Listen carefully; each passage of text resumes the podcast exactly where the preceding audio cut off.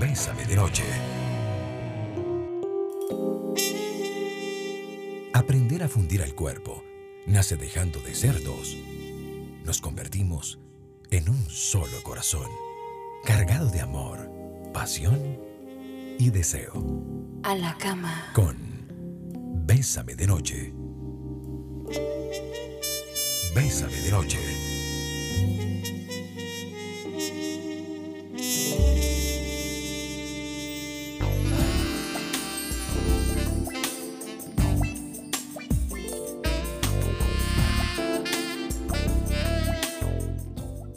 Buenas noches amigos y amigas, bienvenidos y bienvenidas a Bésame de Noche. Como siempre es un placer podernos conectar y bueno, es un enorme placer poder estar juntos. Hoy nos estará acompañando desde Seattle el terapeuta, educador sexual, el coach eh, Gonzalo Salinas.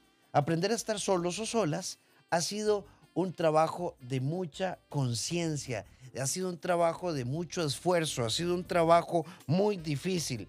La administración de nuestro proceso de soledad en alguna medida, bueno, es un enorme reto. ¿Y por qué eh, este tema en jueves a la cama?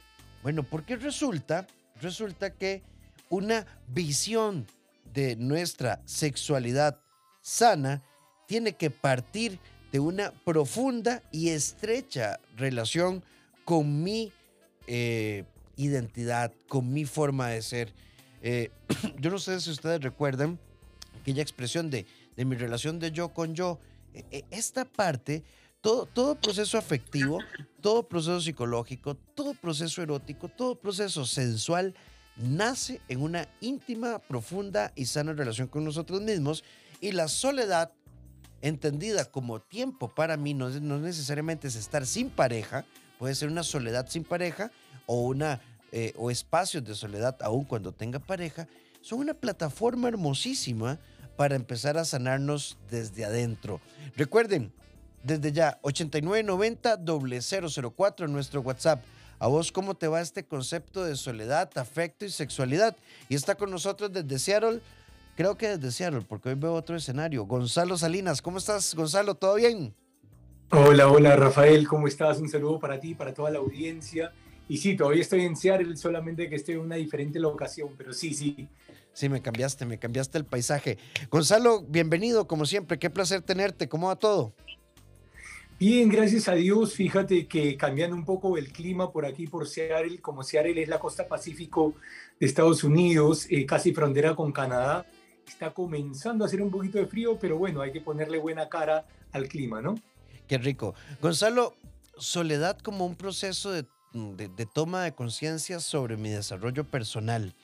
Eh, la, soledad como proceso de reencuentro, pero quiero empezar como al revés, Gonzalo, pero cuando estoy solo no me gusta lo que encuentro. Es decir, me encuentro haciéndome reproches, me encuentro criticando el cuerpo, me encuentro culpándome, me encuentro haciendo jaleos mentales terribles.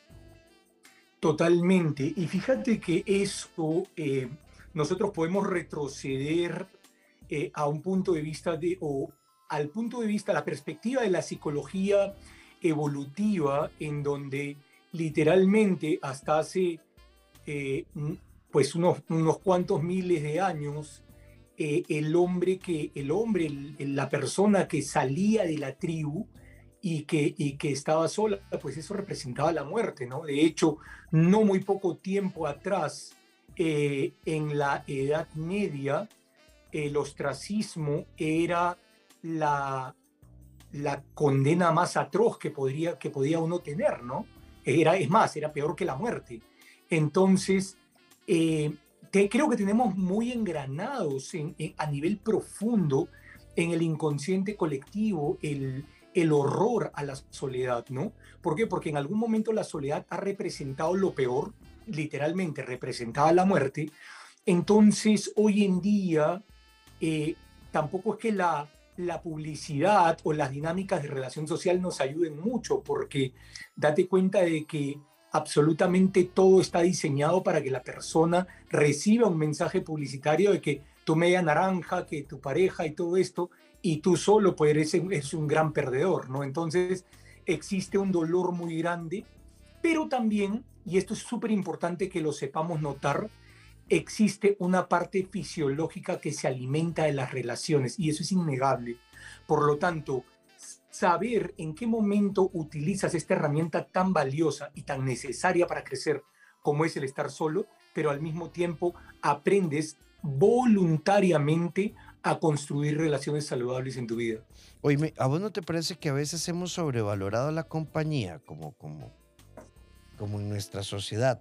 Como, como, em, la meca. mira, hay un terror, hay un terror estar solos. O sea, date cuenta una persona promedio en el momento en que está sola, en vez de entrar en procesos reflexivos o en pensar sobre situaciones de su vida o de sentir en su cuerpo, inmediatamente eh, empieza a tener estas actitudes reflejas programadas, como por ejemplo refugiarse en el celular, ¿no? Ponerse a casi casi que de curioso a ver qué cosa le entrega la red social o hacer una llamada telefónica solo por el hecho de no estar solo o buscarse alguna cosa, pero prácticamente el, estar solo, con, eh, evadir, evadir a toda costa el estar solo, cuando el estar solo podría ser una herramienta muy importante. Nunca me voy a olvidar, uno de mis más grandes maestros es Anthony Robbins, que dice, serás eh, aclamado en público por aquello a lo que te dediques haciendo en privado. Sí, hermosísimo. Hermosísimo. Y es que, a ver, ya, ya nos entró un mensaje por acá y nos dicen, estoy sola y estoy viviendo mi peor pesadilla. Y por más que intento retener una relación, siempre me topo con la soledad. Vamos a venir con esto. Mi peor pesadilla, retener. Esa palabra, amiga, no suena nada bien. Aceptarnos tal y como somos. Disfrutar nuestros cuerpos tanto como nuestra forma de ser. Hace que seamos capaces de amar con naturalidad. Bésame de noche. 7 con 13 minutos, esto es Jueves a la Cama, recordad 8990 004, nuestro WhatsApp. Estamos con ustedes, Rafael Ramos y Gonzalo Salinas desde Seattle. Eh, nos fuimos con este, con, este, con este mensaje de una amiga que nos dice que la soledad le parece espantosa y que ha hecho todo lo posible por retener sus relaciones. Para los que recién se están conectando, eh, sí, es cierto, desde, desde desde tiempos inmemoriales la, soledad fue visto como terrible, como castigo y demás. Pero hoy nosotros podemos hacer una relectura de la soledad como encuentro, como cercanía y con revisión. La palabra retener, Gonzalo, a mí me preocupa, porque es como, ni modo, ni modo. Y, vos que trabajas propiamente en terapia sexual, yo ya no disfruto, pero prefiero esto a darme una oportunidad de replantear mi vida. Ni modo, es que ya yo no estoy para esos trotes. Qué peligroso en términos de estabilidad emocional verlo así.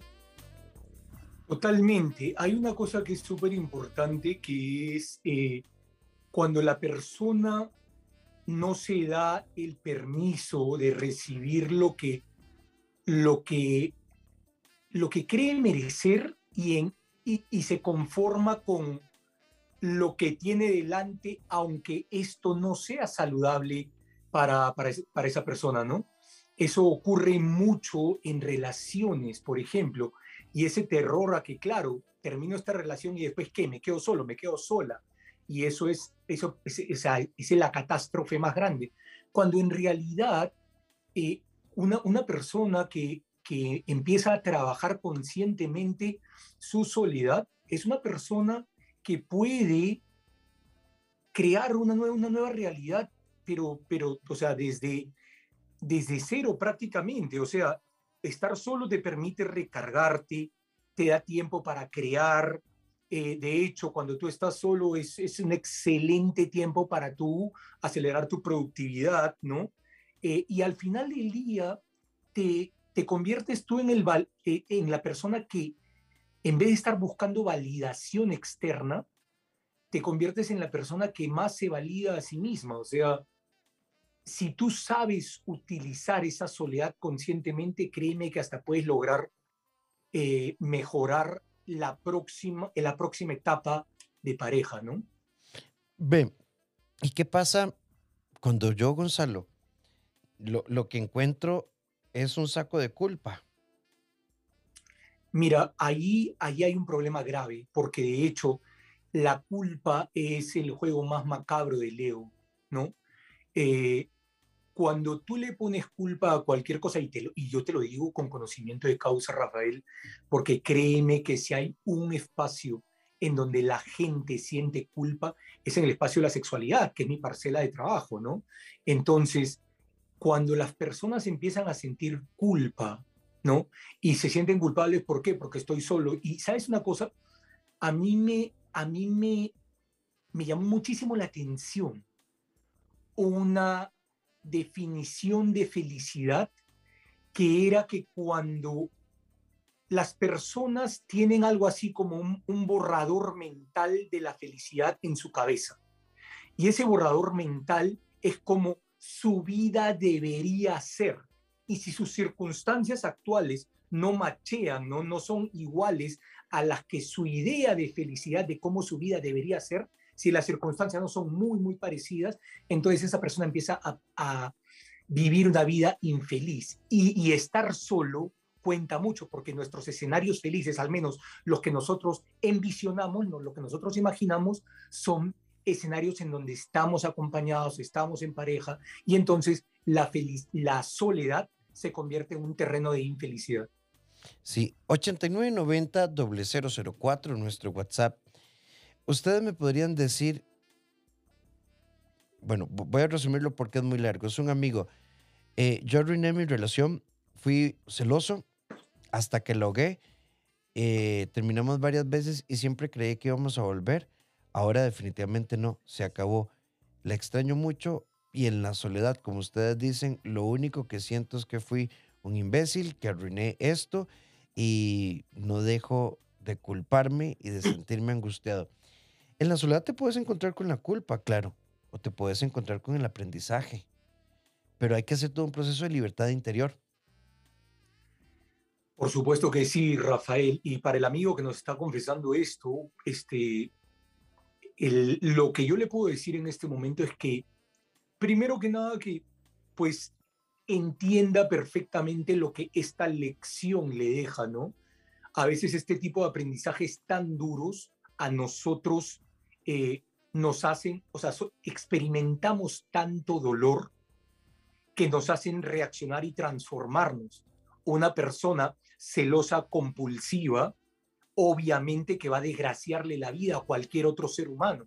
Imagínate tú cómo hay que ponerse en los zapatos de la otra persona. ¿Cómo, cómo, cómo tú te sientes si, si tu pareja está todo el tiempo celándote? Sin embargo, compañero, déjame decirte que de ninguna forma puedes continuar no solamente con este lenguaje que va en contra de ti, porque obviamente es un autoflagelo el que tú te llames imbécil o que te llames cualquier otro tipo de nombre, ¿no?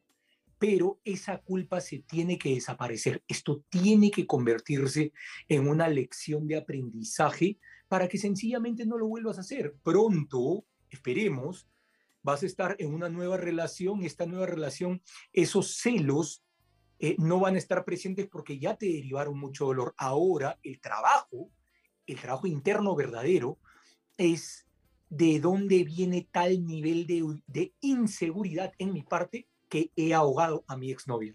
Y, y ahí es donde la soledad se convierte en una experiencia rica. Ahora, es una soledad bajo dirección. ¿A qué, ¿A qué me refiero? No es que yo me voy a encerrar siete días, siete noches, siete ayunos en mi cuarto y voy a salir renovado.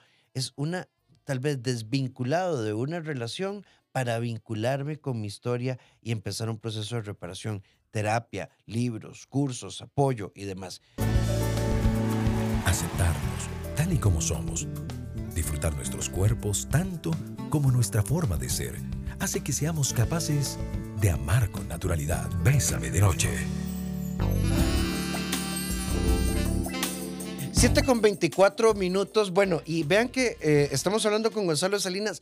Soledad como encuentro, soledad como recuperación, soledad como reconciliación, soledad como proceso de de, apertura con nosotros mismos. Pero también hay, hay, todo un concepto, Gonzalo, que es soledad, la, soledad como encuentro erótico, la, soledad como aprendizaje. Ve lo que nos dice una amiga, me encanta escuchar el programa, eh, sigo a don Gonzalo, me gusta muchísimo, muchas gracias. Alguien por acá nos dice, me gusta tanto mi soledad que cuando alguien llega e invade ese espacio, entro en un caos.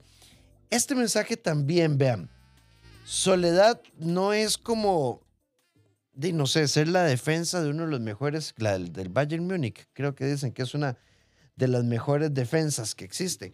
A ver, soledad no es vivir a la defensiva. Soledad también es, o sea, me realizo, pero uno puede tener una soledad muy interpersonal también. Totalmente. Y, quiero, quiero quedarme con un elemento de lo que acabas de mencionar en este momento, Rafael, que es cuando, cuando estás hablando acerca de eh, la soledad y, y, el erotismo. Mira, una de las cosas más importantes, yo creo, y, te lo digo porque todos los días estoy conversando con eh, clientes, con personas a quienes acompaño en, en, en el proceso de su despertar sexual.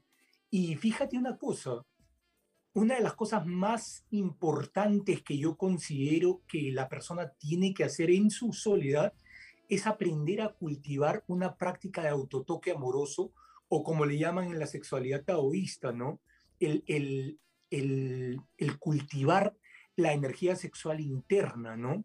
Que es que no es una práctica de, de, de masturbación inconsciente, sino que tú aprendes a entender a tu cuerpo y, y entonces dedicas el tiempo para auto para conocerte en tu propio espacio erótico, para autoerotizarte, una de las cosas más maravillosas que una persona sola puede hacer es aprender a conocer su cuerpo, sus ritmos, sus propios ritmos de, excitación, eh, aprender este concepto maravilloso que es el de arraigo sexual, la forma como tú contienes tu propia energía sexual, cómo tú entras en una sesión de autotoque amoroso para conocer tu placer y después comunicárselo a una pareja, ¿no? Así que en eso es súper, súper útil la soledad. Sí, Gonzalo, eh, precisamente, soledad como, como conciliación, ¿verdad? Conciliación de 2021. ¿Cuántas personas todavía siguen teniendo una visión de su sexualidad en función del placer de la pareja?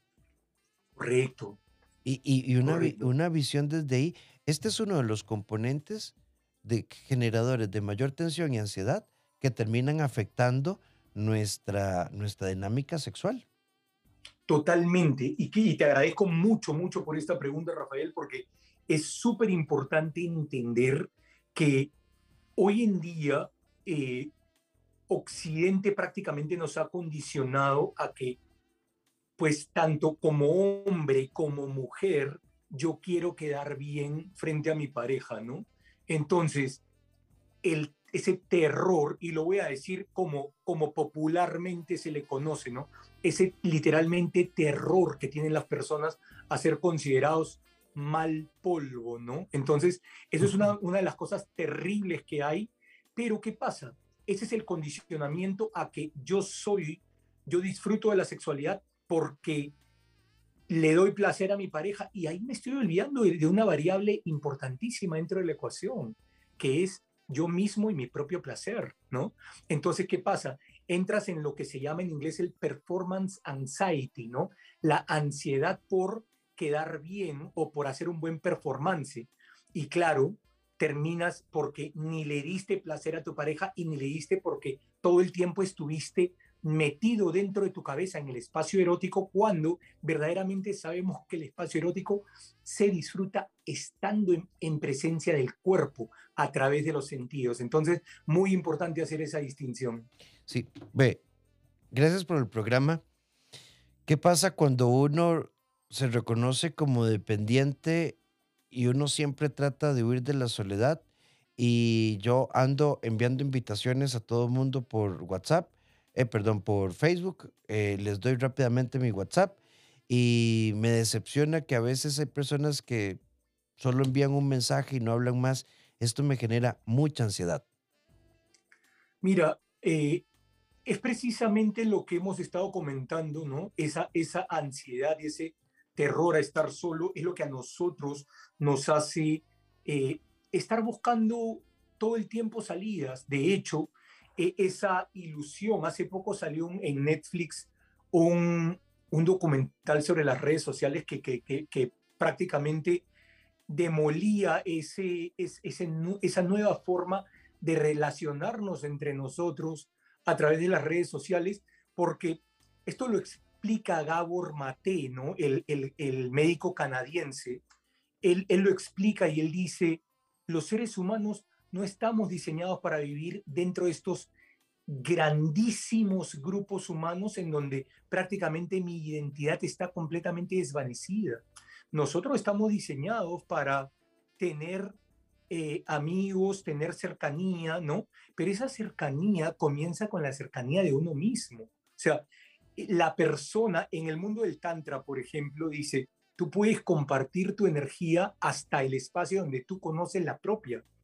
Igual tú lo puedes extrapolar esto para la vida social tú puedes socializar con una persona y, crear una relación al nivel de que, de que tú tienes esa relación contigo mismo, pero si estás todo el tiempo huyendo de ti mismo, refugiándote en las redes sociales, estás tratando de buscar alguna distracción, porque hoy en día si lo que queremos encontrar son distractores, créeme que es lo primero que vamos a encontrar.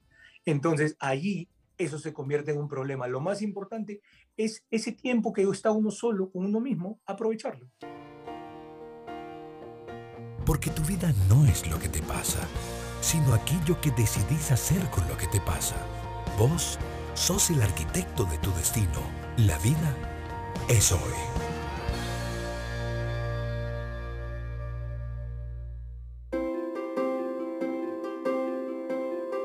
En nuestra sección La vida es hoy, si sos de los que habla bonito, pero tu actuar no es tan concordante, es muy posible que la gente empiece a tomar distancia de nosotros. Los discursos hermosos no son tan complicados. Ser consistentes es fundamental con nuestra conducta. Hagamos de esta noche una noche especial.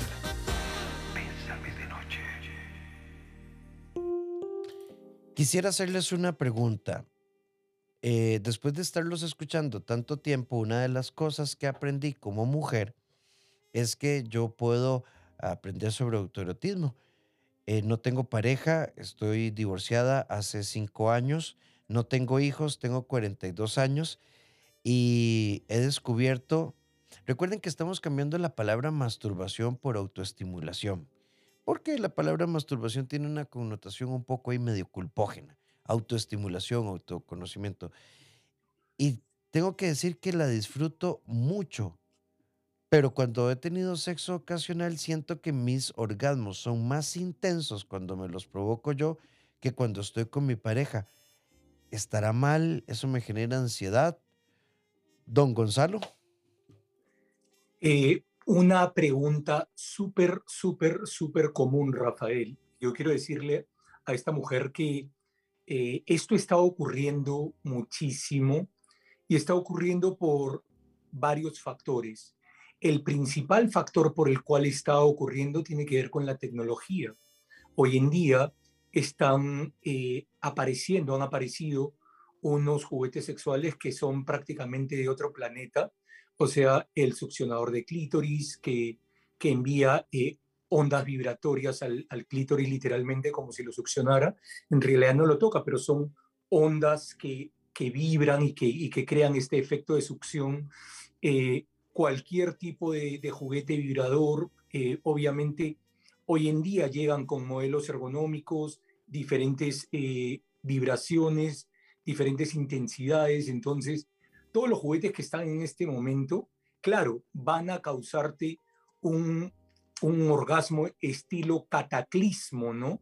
Y es imposible que ese nivel de, estimulación que, que, uno los juguetes puede dar, te lo pueda dar un, ser humano de verdad, ¿no? Y menos si vas a comprar la, la intensidad de la vibración de un, de un dildo con el pene de un hombre. Así que esa es el, la, principal razón por la cual hoy en día eh, muchísimas mujeres están disfrutando mucho más de eso que estar con un hombre, ¿no? Sí, vean, yo, yo creo que en esto, Gonzalo, me, gusta que lo plantees así. Hay tantas escuelas y enfoques sobre sexualidad. Están, por ejemplo, los enfoques que satanizan la pornografía y están los, los enfoques que dicen, ¿verdad?, que eh, la pornografía es como, no, como cuchillo al sereno, ¿verdad? Para curar un orzuelo. A ver, yo creo que ni mucho que queme el santo, ni tampoco que no le alumbre. A ver, y quiero hacer una comparación que tal vez puede sonar rara. Yo creo que el problema no es el licor, es cuando yo, si no, tengo, si no tengo unos tragos, no sé disfrutar, pero si yo me tomo un par de tragos, un par de vinitos, un par de sangrías y la paso bien, yo creo que es balance y tener razón, ¿verdad? Hemos la industria del autoerotismo, yo creo que ha vendido como esa sensación de cosas gigantescas y, se pierde la dimensión espiritual de nuestra sexualidad, esa, conexión con nuestro ser más allá de lo físico. Totalmente. Y hay una cosa que hay una cosa bien interesante que ahí estás este, mencionando. ¿ah? Eh, esta, esta, es la idea que nos han vendido de que, de que lo más grande, que lo más intenso, porque al final del día lo que yo te estoy hablando es cuestión de es una cuestión de números, ¿no? O sea, eh, eh, lo, que, lo que está pasando en este momento con muchísimas mujeres es, es lo que te estaba mencionando de los juguetes, pero por supuesto que no estoy para nada en contra de los juguetes. De hecho, promuevo el uso de juguetes porque en, en muchas ocasiones puede eh, empoderar a una mujer, ¿no? Sin embargo, obviamente yo le diría a esta mujer que nos está preguntando, eh, yo le diría que empiece a observar cuáles son los otros elementos de que están participando ¿no? en, la, en, en, la forma como ella se autoerotiza, en la forma como ella eh, se erotiza con su pareja, etcétera, ¿no?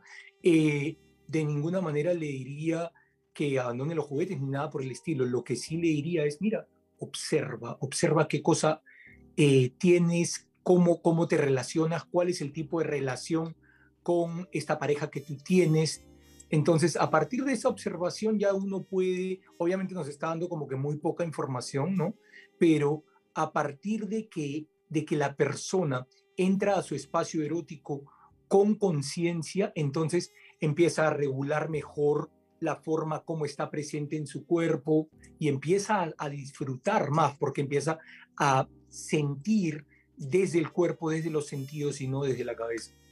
Sí, Gonzalo, hay preguntas muy interesantes y recuerden que si nos desviamos un pelín del tema, no importa, porque si tenés una duda, Bésame de Noche es un programa pensado para la promoción de la educación y la, promoción de la salud emocional.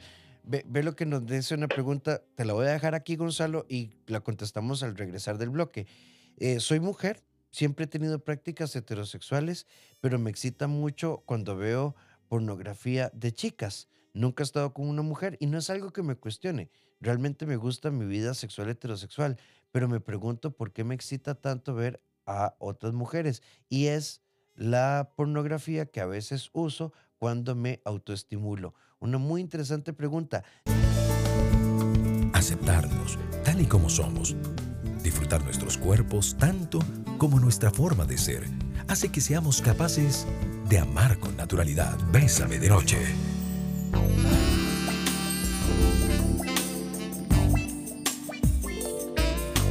7 con 46 minutos, esto es Bésame de Noche y em, nos fuimos con esta consulta de una amiga que se define a sí misma como heterosexual, pero que en sus prácticas de autoerotismo y autoestimulación eh, le excita mucho el tema de la pornografía lésbica y le llama la atención.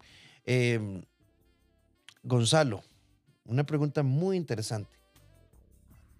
Súper interesante y mucho más común de lo que se piensa. Fíjate que hay un, eh, hay un ingeniero estadounidense que se llama Seth Davidowitz, y que fue durante cinco años el director del departamento de data, nada menos que de Google. Y resulta que él escribió un libro que se llama Everybody Lies, todo el, todo el mundo miente. Y resulta que en este libro él toma no solamente la data de aproximadamente 10 años de Google, sino también de otros sites como por ejemplo Amazon, como Facebook, y uno de ellos era el site de Pornhub. ¿no? Este site pornográfico. Resulta que entre, y te estoy hablando de números que él da de Estados Unidos, ¿no? resulta que la, las categorías de pornografía que más miraban las mujeres estaban en, en tercer lugar, miraban eh, categorías de porno heterosexual, las segundas eran de porno más o menos de tipo heterosexual, pero agresivo, en donde de una u otra manera la, la mujer era como dominada por el hombre y, y la más vista era el porno lésbico. Entonces, no es, eh, no es una excepción esta amiga que nos está escribiendo. Nos está contando algo. Lo que pasa es que esto no es algo que allá afuera se dice, pero sin embargo, si un ingeniero de Google como Seth Davidowitz, lo, él, no está recopilando opiniones de nadie, él está recopilando la fría data que no miente. Y ahí está viendo. Entonces, claro, ¿qué es lo que, qué es lo que causa en una mujer heterosexual em, el porno lésbico? Pues obviamente, o, en realidad, pues es, es curiosidad, es novedad, ¿no? Es algo eh, pues que le está poniendo una, una nueva eh, forma de, ver o de, vivir la sexualidad, ¿no? Entonces, yo no diría que hay que eh, alarmarse tanto por esto, sencillamente pues e, es, es un gusto. Lo que sí, lo, lo que sí yo le recomendaría es que lo observe, porque acuérdate que dentro de la fantasía sexual siempre hay dos valores importantes que hay que tener en cuenta. Número uno, si es que existe algún conflicto no resuelto que viene del inconsciente o algún tipo de fantasía sexual no resuelta. Sí, ah, este, este sería todo, todo, todo un tema, ¿verdad? Porque alguien por acá nos pregunta, ¿y qué piensan ustedes del uso de pornografía en pareja?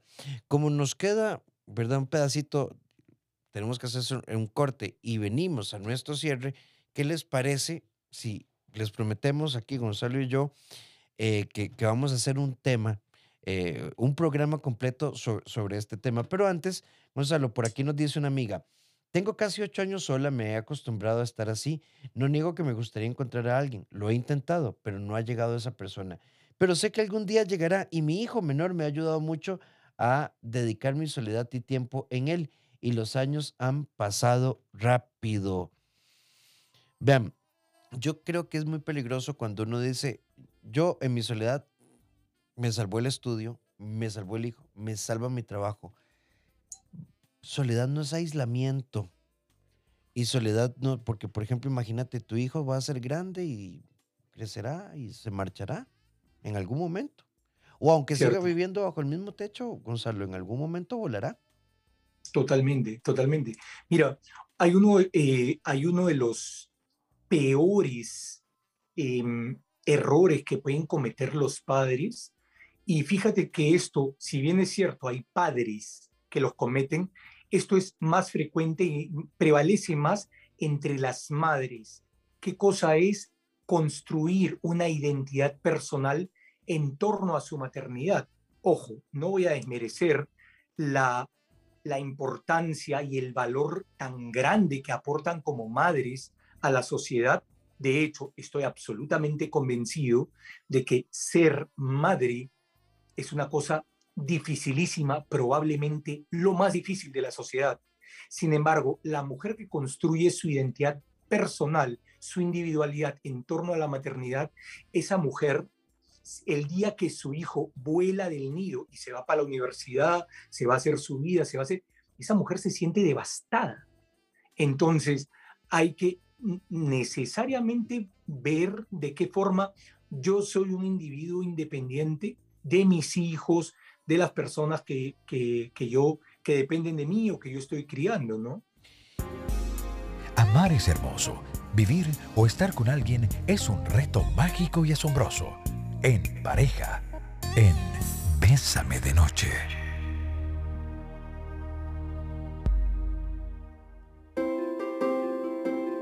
Siete con 56 minutos en nuestra sección en pareja. Hoy queremos proponerte algo muy simple hay dolores que son liberadores, sobre todo cuando somos la tenemos la capacidad de ponerlos sobre la mesa, no para juzgar, criticar o evaluar, sino para poner un tema que puede liberarnos del resentimiento el dolor liberador nos permite fortalecer nuestras relaciones. Cuando escuchas a los demás, aprendes a caminar por la senda de la sabiduría emocional. Bésame de noche. Hoy en Jueves a la Cama hemos estado hablando de soledad como proceso de encuentro y, de encuentro autoerótico y para que ustedes lo conozcan, Gonzalo Salinas, eh, terapeuta sexual, coach, formador, capacitador que nos está acompañando desde Seattle, eh, forma parte de nuestro staff. Eh, Gonzalo, sé que este es el momento de la conclusión, pero hay una consulta acá de otra amiga que me, que me llama mucho la atención y que nos abre la posibilidad de dejar un tema planteado. Tengo orgasmos conmigo misma, pero con mi pareja no lo disfruto, pero nunca me he atrevido a decírselo, aunque yo lo quiero. Y esto a veces hace que yo lo rechace, él se siente mal, entonces creo que cada vez he hecho el problema más grande. Em, primero que nada, quiero decirle que, por eso es tan importante manejar ciertos números, Rafael.